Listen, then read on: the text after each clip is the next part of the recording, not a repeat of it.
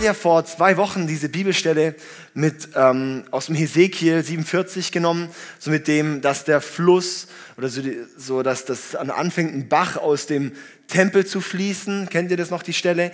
Und dann eben wird der immer tiefer, erst knöcheltief, dann knietief, dann hüfttief, dann äh, ganz schwimmen. Und ähm, könnt ihr nochmal anhören, wenn ihr wollt. Und was ich das Krasse finde, dieser Fluss fängt im Tempel an.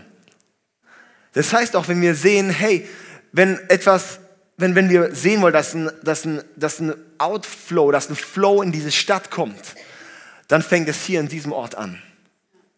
Dann fängt es wirklich im Tempel, im Haus Gottes fängt es an.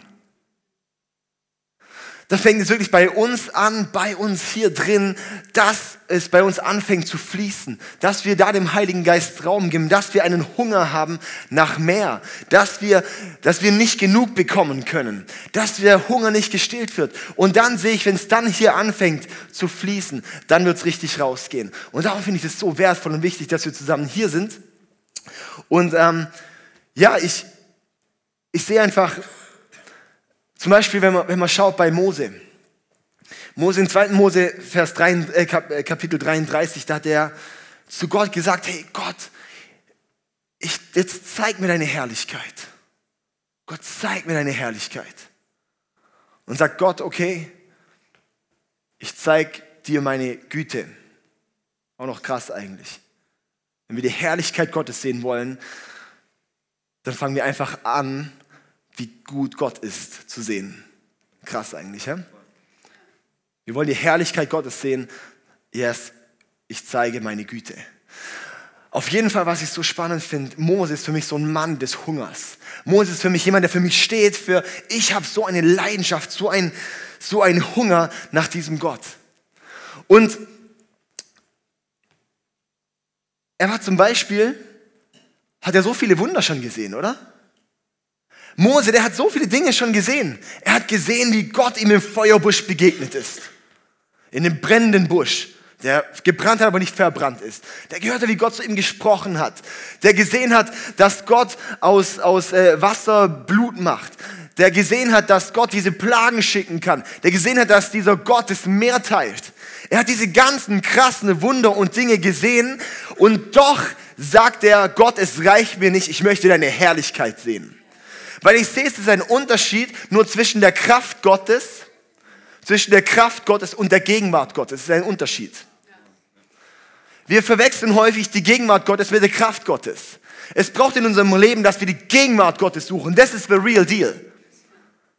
That's the real deal. Die Gegenwart Gottes. Diesen Ort, der kompletten Hingabe, diesen Ort der kompletten Präsenz, des kompletten Daseins von Gott, wenn er mit seiner Herrlichkeit kommt, mit seiner Güte kommt und nicht mehr um uns geht, nicht mehr darum geht, was aus meinem Leben rausfließt, sondern da fängt's an. Aber aus dem heraus, da kommt eine Kraft. Aber die Gegenwart fängt an. Die Intimität vor Autorität. Und ich finde es so unglaublich krass. Mose er ruht sich nicht auf aus dem, was er schon gesehen hat. Er ruht sich nicht auf aus, auf, aus auf dem, was er gesehen hat, was Gott schon getan hat. Und ich möchte wirklich auch hier ermutigen, heute Abend, ich habe nicht viel zu sagen, heute Abend einfach ein paar Gedanken mitzugeben. Dass wir uns nicht darauf ausruhen, was wir gesehen haben. Dass wir uns nicht darauf ausruhen, zu sehen, dass es bei jemand passiert ist. Dass wir uns nicht darauf ausruhen, zu sagen, yes und Gott, hey, es ist schon was angebrochen. Nein, dass wir sagen, und jetzt erst recht. Dass wir sagen, Gott, jetzt erst recht. Jetzt erst recht deine Gegenwart. Jetzt erst recht deine Herrlichkeit. Und ich finde es so, ich finde es dann so krass. Ah, wenn wir einfach reinschauen. Hey Mose, das Volk Israel, das wurde aus Ägypten befreit durch ihr Weinen, durch ihr Klagen, durch ihr Gott, hol uns hier raus. Ich sehe bei denen dort so eine Opfermentalität. So, ja, Gott befreit uns durch Weinen, aber er bringt uns nicht rein durchs Weinen. Er bringt uns rein in das verheißene Land, dadurch, dass wir einstehen mit einem großen Glauben, furchtlos leben. Dadurch bringt er ins verheißene Land rein. Wir sehen, dass die einzigen, sozusagen, das Volk Israel wurde rausgeholt. Oh Gott, es geht uns so schlimm. Aber dann waren sie in der Wüste. Und dann sind sie diese ständigen Extra-Meilen und Extra-Runde und Extra-Runde und Extra-Runde und Extra-Runde gelaufen. Weil ihre Mentalität war eine Heulmentalität. Ihre Mentalität war eine Opfermentalität von, oh Gott, Mann. Da sieht man ihn mal kurz nicht, oh Gott, wo bist du? Aber es braucht, was ich gesehen habe, wenn wir die einzigen zwei, die ins verheißene Land eingezogen sind, von der Generation, die rausgeführt wurden. Alle sind in der Wüste gestorben, außer Josua und Kaleb. Außer Josua und Kaleb sind alle in der Wüste gestorben, sogar Mose selbst. Erst die zweite Generation ist ins neue Land eingezogen. Und was ich so krass finde, ist genau, weil Gott gesagt hat, hey, er geht nur in das Neue mit einer neuen Mentalität. Er geht nur in was Neues mit einer neuen Dimension, mit einem neuen Herz, mit einer neuen, mit einer neuen Mentalität. Und ich sehe, dass das wirklich auch braucht. Das sehe ich hier in dieser Church, dass wir in eine neue Mentalität kommen.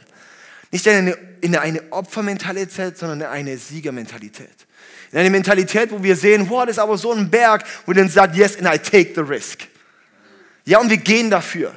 Und das ist für mich auch ein Punkt, warum ich das auch liebe jetzt mit diesem Get Alive. Weil das für mich ein Schritt ist, wo ich sage, da gehen wir ein Risiko. Das ist was, wo wir einfach sagen, Gott, und jetzt kannst du tun. Und völlig aus den Händen zu geben. Das haben mir recht viele Pastoren und Leiter geschrieben und haben gesagt, boah, ey, willst du das wirklich machen? Willst du das nicht abbrechen? So viel aus den Händen zu geben. Und ich sage, nee. Aus der Sicht von, oh, ich muss auch mein Baby behüten, kann ich es verstehen. Aber aus der Sicht von wir nehmen ein neues Land ein und da hat Gott Leute geschickt, die Gaben haben. Da hat Gott Leute geschickt, die ein Herz haben. Das ist eine Zeit, eine neue Zeit, die anbricht. Da muss doch was Neues kommen. Come on. Und genau das sehe ich. Und da sind wir gerade dran, in eine neue Mentalität zu kommen. Auch in meinem Leben. Ich bin jetzt nochmal ganz neu herausgefordert. Weil ich so sage, okay, oh mein Gott, jetzt sehe ich Leute einfach gerade vorbeiziehen. Wow, was geht ab? Ich liebe es auf der einen Seite und auf der anderen Seite, wo ich sage, okay, come on, jetzt bin ich auch noch mal meine Schuhe und leg auch noch mal richtig los. yes? Hey, wirklich, ich, ich, ich finde es so gut, hey, lass uns da wirklich für gehen, aus, in eine neue Mentalität zu kommen, wirklich dieses Land einzunehmen. Und es, das ist ja dieser Vers, der für mich wirklich der, der Auslöser war. Verlass den alten Besitz und zieht auf die, neue, auf, die, auf die andere Seite des Jordans, nimmt dieses Land in Besitz. Zieht durch den Jordan. Und wir sehen auch die Geschichte bei Josua dann, wenn er das Volk dann reinführt, den Jordan durchqueren. Die konnten den nicht durchqueren, das war ein Wunder. Sie haben dort die Bundeslade, das Allerheiligste reingestellt. Mit den Priestern standen sie dort im Wasser und dann hat der Fluss aufgehört zu fließen. Und dann konnte das ganze Volk durch. Aber nicht nur ein paar, nicht nur die schnell, nicht nur die gut schwimmen konnten, sondern das ganze Volk durchgezogen. Und das ist, was ich sehe, sozusagen die Gegenwart Gottes, diese Bundeslade, die ist dort reingestanden, sozusagen die Gegenwart Gottes hat, hat es ermöglicht. Die Kraft Gottes hat ermöglicht, dass etwas Neues eingenommen werden konnte. Schon das ist das erste, also was heißt, eins der großen Wunder wieder. Und das ist genau, hey, das, das finde ich einfach so genial. Was ich auch schön finde, als die aus, der, aus, dem, aus, aus Ägypten rausgeführt wurden. Genau, mir wird da ein bisschen so, so deutlich, Gott hat irgendwie so eine, so eine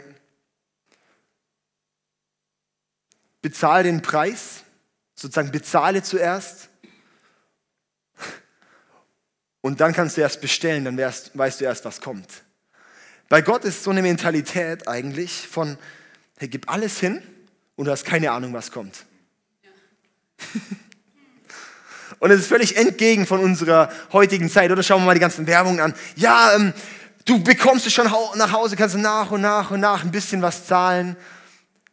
Solche Dinge. Ja, bestell zuerst und dann kannst du es später bezahlen. Nee, aber Gott ist, bestelle jetzt bekomme später. Bestell, beziehungsweise bezahle jetzt und bestelle überhaupt erst später. Du weißt gar nicht, was kommt. Das ist, wo Jesus sagt, folg mir nach. Nimm dein Kreuz auf mich und folge mir nach. So, und was kommt dann? Also wenn ich mein Kreuz auf mich genommen habe, mich selbst verleugnet habe, mein Leben hingegeben habe, Gott, was dann? Gott, was dann, wenn wir auf den Weg gehen, dass wir deine Gegenwart entdecken wollen? Okay, wir, wir lassen uns drauf ein, aber was dann? Was dann, wenn ich anfange, meine Zeit zu investieren in dich, wenn ich mir Dienstagabend, Freitagabend und Samstag einen Tag frei nehme, bezahle jetzt, bekomme später. ich glaube, genau, lass uns dafür gehen, hey. Das, der Begriff Herrlichkeit, Glory, mh, kann man irgendwie gar nicht richtig beschreiben, oder? Wenn man es beschreiben würde, was ist die Herrlichkeit Gottes? Das ist so wie wenn man versucht zu beschreiben, was ist Schönheit. Das ist so, man kann es nicht beschreiben. Wenn ich jetzt sage, ich beschreibe einen Fußball, das ist recht einfach. Ich sage, das ist so ein rundes Ding und ist aus Leder. Und ähm, dann kann man die Pumpe nehmen und aufpumpen. Und dann wird der aufgeblasen und ein bisschen härter. Und dann kann man den zum Beispiel auf den Boden legen oder werfen. Und dann dreht man den mit dem Ball und spielt und dies und jenes, kann dann Tore schießen. Das ist ein Fußball. Recht simpel, recht gut erklärt. Fast. Aber wenn man jetzt sagt, ich müsste jetzt Schönheit beschreiben, was ist, was ist Schönheit? Was ist schön? Man könnte vielleicht auf einzelne Dinge zeigen und sagen, ja, das ist jetzt schön. Das ist auch wieder subjektiv. Und ich sehe auch irgendwie bei, bei der Herrlichkeit Gottes, ist es auch so was, das kann man gar nicht richtig beschreiben. Das ist sowas, wo man einfach nur, wenn man es sieht, sagt man, das ist es. Und was ich so krass finde, wir sehen in der Bibel ganz häufig einen Bezug zwischen Herrlichkeit und Heiligkeit. Zum Beispiel Jesaja 6, Vers 3, dort steht, die Engel singen oder schreien oder rufen, heilig, heilig, heilig ist der Herr, der Allmächtige. Die Erde ist von seiner Heiligkeit erfüllt. Oder korrigiert es jemand? Die Erde ist von seiner Herrlichkeit erfüllt. Heilig, heilig, heilig ist der Herr, der Allmächtige. Die Erde ist von seiner Herrlichkeit erfüllt. Das heißt, auch Heiligkeit und Herrlichkeit, mm, die kommen sehr eng zusammen. Darum ist auch der Heilige Geist sehr eng mit Heiligkeit verbunden in unserem Leben.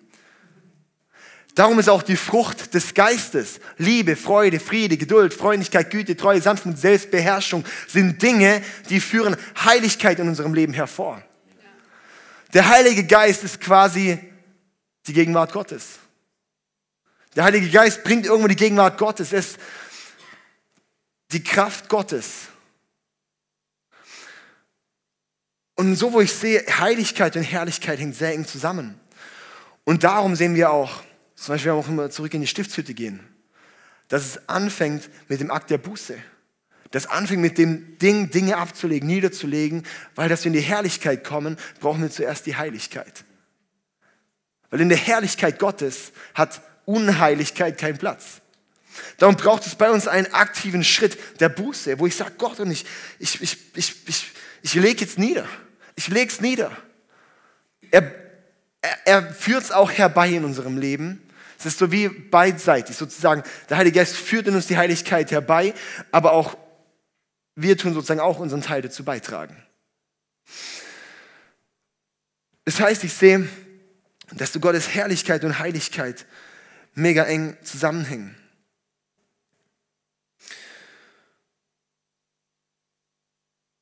Und das ist eigentlich was, keine Ahnung, wo mir irgendwie auf dem Herzen liegt. Das ist ein Punkt, ist, wo man auch anfängt dafür zu beten. Wir auch anfangen dafür zu beten, dass einfach die Herrlichkeit Gottes kommt. Dass die Herrlichkeit Gottes kommt, dass die Schwere des Glanzes Gottes kommt.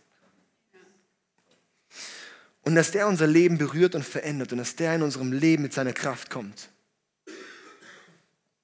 Lass uns mal die Augen schließen. Ja, Heilige Geist, ich lade dich jetzt ein, dass du jetzt kommst in diesem Moment. Und dass du einfach kommst mit deiner Heiligkeit und Herrlichkeit.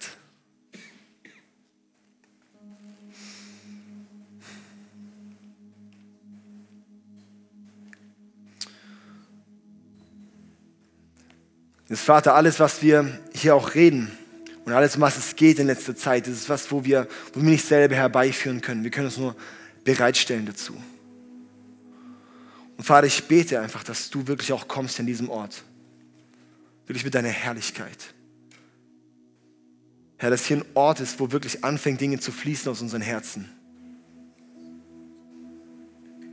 wo du kommst mit deiner Herrlichkeit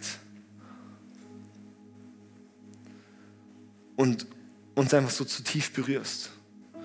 Vater, ich bete, dass das hier ein Ort der Veränderung wird,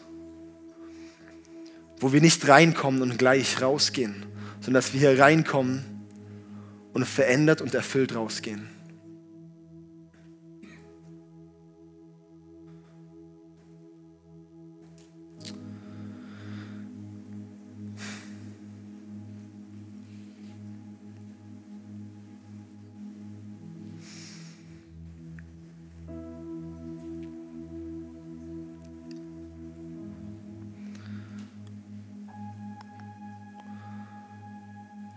Ja, Vater, wir wollen uns einfach dir zur Verfügung stellen. Noch als ganze Kirche auch sagen, Herr, wir, wir wollen uns dir hingeben. Wir wollen uns einfach ganz dir hingeben. Dass du wirklich hier das Steuer übernimmst. Und ich bete einfach, dass du jetzt wirklich auch kommst und Offenbarung schenkst in unserem Leben. Dass du uns jetzt in dem Moment wenn du jetzt oft auf die Punkte in unserem Leben den Finger zeigst, wo wir vielleicht noch irgendeine Opfermentalität haben, wo wir Dinge haben, wo unser Stolz deinem Wirken im Weg steht, wo du uns aufzeigst, wo wir Muster haben, die so ungesund sind und die lösen können.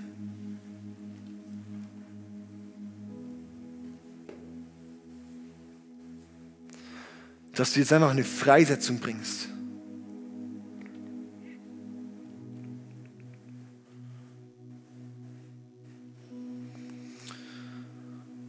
Und Herr, ich bete einfach auch, dass heute Abend ein Abend ist von nochmal einer erneuten Hingabe an dich. Das müssen wir einfach immer und immer und immer wieder tun. Einfach uns dir ganz hingeben.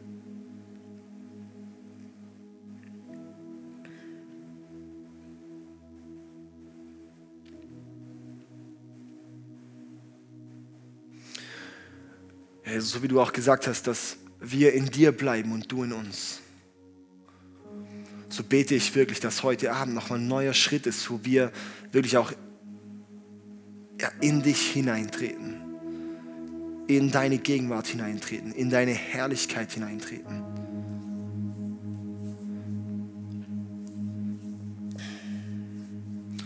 In dieses neue Sein, das du uns schenkst in die Kraft und Autorität durch den Heiligen Geist.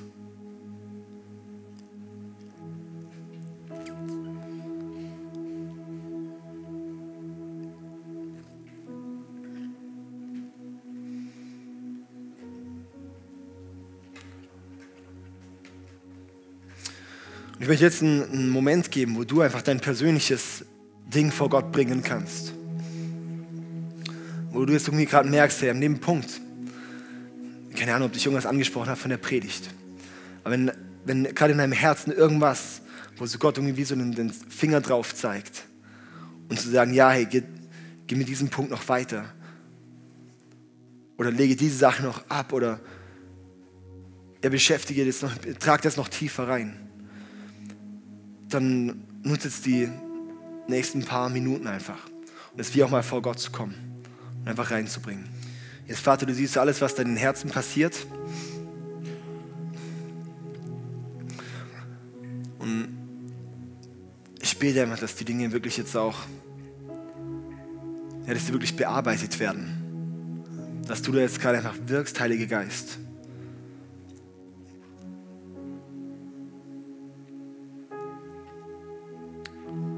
Ja, und ich bete auch jetzt, dass, ja, dass wir wirklich anfangen, immer mehr da reinzuwachsen, diese, wirklich diese Beziehung mit dir.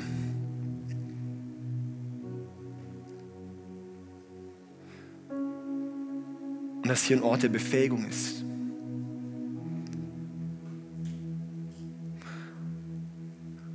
Dass wir nicht nur herkommen und sagen, oh, was, mit was könnte ich heute wieder neue Informationen bekommen, sondern dass wir hier drin sind und sagen, was kommt heute für eine Transformation.